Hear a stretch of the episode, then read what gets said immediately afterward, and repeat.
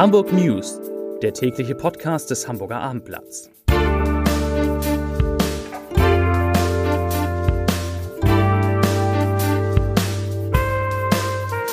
Hallo und herzlich willkommen. Mein Name ist Stefan Steinlein. In unserer kleinen Nachrichtensendung geht es heute um Lufthansa Technik. Das Unternehmen mit Sitz in Hamburg meldet einen Rekordgewinn. Es geht um Bauarbeiten, die den Lokalen in der Deichstraße in der Hamburger Innenstadt arg zusetzen. Es geht um eine Warnung des DGB, eine große Demonstration zum CSD und um die Frage, wie viele sogenannte Gefährder der Hamburger Polizei bekannt sind. Und schließlich geht es um den Sommer und der, man glaubt es kaum, kehrt tatsächlich zurück. Bevor wir uns die Nachrichten anschauen, blicken wir auf die bestgelesenen Geschichten des Tages auf abendblatt.de. Auf Platz 3 300 Jahre alte Fleischerei, Insolvenzverfahren ist eröffnet. Auf 2 nach den Regenmassen, Sommer feiert fulminantes Comeback.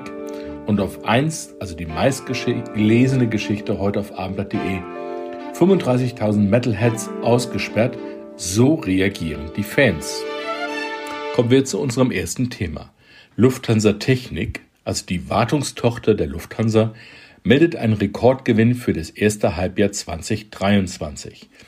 Das im Sonderposten bereinigte operative Ergebnis vor Zinsen und Steuern, also das EBIT, kletterte um fast 21 Prozent auf 291 Millionen Euro. Das ist gleichbedeutend mit dem besten ersten Halbjahr der Unternehmensgeschichte. Das teilte das Unternehmen heute in Hamburg mit. Der Umsatz lag im ersten Halbjahr demnach bei 3,1 Milliarden Euro. Das sind 21 Prozent mehr als vor Jahresfrist. Grund des Erfolgs ist der weltweit kräftig anziehende Reiseverkehr. Stand Ende Juni verzeichnete Lufthansa Technik in diesem Jahr mehr als 450 neue Vertragsabschlüsse. Im ganzen Jahr 2022 waren es insgesamt rund 700. Um die Ziele zu erreichen, hatte Lufthansa Technik im März angekündigt, etwa 4000 neue Mitarbeiter einzustellen. Das Unternehmen hatte die Belegschaft wegen des Einbruchs in der Corona-Pandemie weltweit um rund ein Fünftel auf insgesamt 19.500 reduziert. Bei der Neueinstellung ist man in diesem Jahr schon weit vorangekommen. Zitat Stand Mitte Juli hat das Unternehmen in diesem Jahr allein in Deutschland mehr als 1250 Mitarbeitende neu eingestellt, hieß es heute Morgen. Unser nächstes Thema. Die Deichstraße in der Hamburger Altstadt, einer der bekanntesten und bei Touristen sehr beliebten Orte in Hamburg, hat ein Problem. Und das hat noch nicht einmal etwas mit dem Wetter zu tun. Mitten in der Haupturlaubszeit kommen die Kunden vor lauter Baustellen kaum noch zu den Lokalen in der traditionsreichen kleinen Straße. Wir sind umgeben von Baustellen und fühlen uns hier manchmal wie auf einer Insel, weil man die Deichstraße nur noch schwer erreichen kann. Das sagt André Stolle. Der Spitzenkoch führt seit gut zwei Jahren das Lokal The Lisbeth am Eingang der Deichstraße. Seit bereits 25 Jahren gibt es hier auch das bretonische Lokal Tea Preitz. Wir haben hier schon seit Jahren immer wieder mit Baustellen zu kämpfen. Aber seit geraumer Zeit ist es wirklich eine Zumutung. Man fragt sich, ob die Stadt sich überhaupt überlegt, welche negativen Auswirkungen das auf unser Geschäft hat. Das heißt es doch in der Creperie. Rund um die kleine Straße gibt es etliche Baustellen.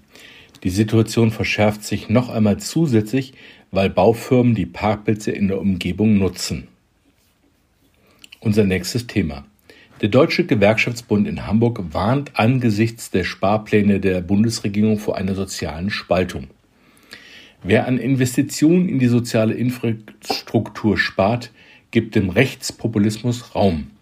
Das sagte die DGB-Landesvorsitzende Tanja Schaffler heute. Die geplanten Einsparungen würden auch an Hamburg nicht spurlos vorbeigehen. Die soziale Infrastruktur müsse aber gestärkt und gezielte Investitionen müssten vorgenommen werden, um der wachsenden sozialen Spaltung in der Stadt entgegenzuwirken. Wo sich der Staat zurückziehe, hätten es Rechtspopulisten und Rechtspopulistinnen leichter, Stimmung zu machen, sagte die DGB-Chefin. Das darf, so Frau Schaffler, eine so bunte und vielfältige Stadt wie Hamburg aber nicht zulassen.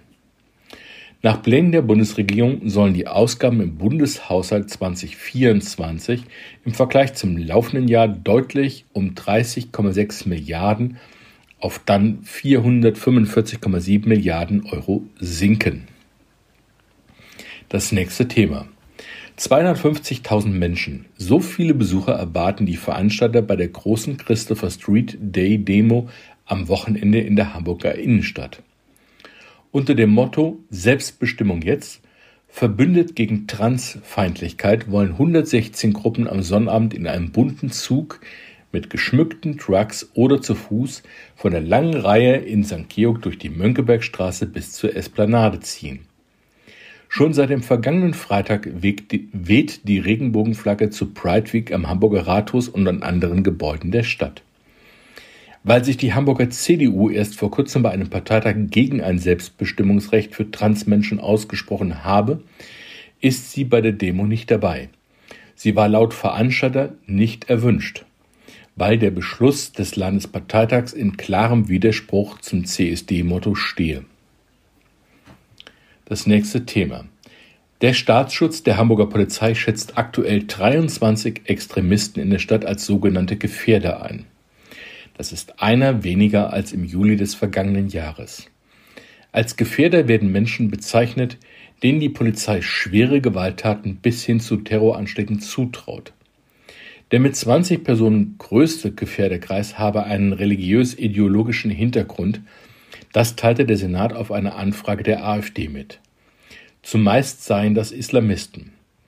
Drei Gefährder, so der Staatsschutz der Polizei, hätten einen linksextremen Hintergrund. Von den 23 Gefährdern insgesamt befinden sich laut Senat sieben im Ausland, wobei ihr genauer Aufenthaltsort nicht bekannt ist. Weitere sechs sind in Hamburger Justizvollzugsanstalten inhaftiert. 20 Gefährder sind laut Senat Deutsche, zwei haben die türkische, einer die algerische Staatsbürgerschaft. Unser letztes Thema. Hamburg und der Norden versinken im Regen. Und es wird zunächst einmal nicht wirklich besser. Meteorologe Dominik Jung kündigt die nächste Sturmwetterlage für kommenden Montag an. Er sagt, aktuell befinden wir uns im Vollherbst. Doch dieser Vollherbst, wie Jung ihn nennt, der endet im Lauf der kommenden Woche. Dann beruhigt sich das Wetter langsam, aber stetig. Aus Südwesteuropa sollen uns dann deutlich wärmere Luftmassen erreichen. Dann sausen die Höchstwerte in die Höhe, so Jung. Rund um die, das zweite Augustwochenende sind dann in Hamburg bis zu 28 Grad möglich, sagt der Meteorologe. Damit sind wir am Ende unserer Sendung angekommen. Ich wünsche Ihnen einen schönen Abend. Machen Sie es gut. Tschüss.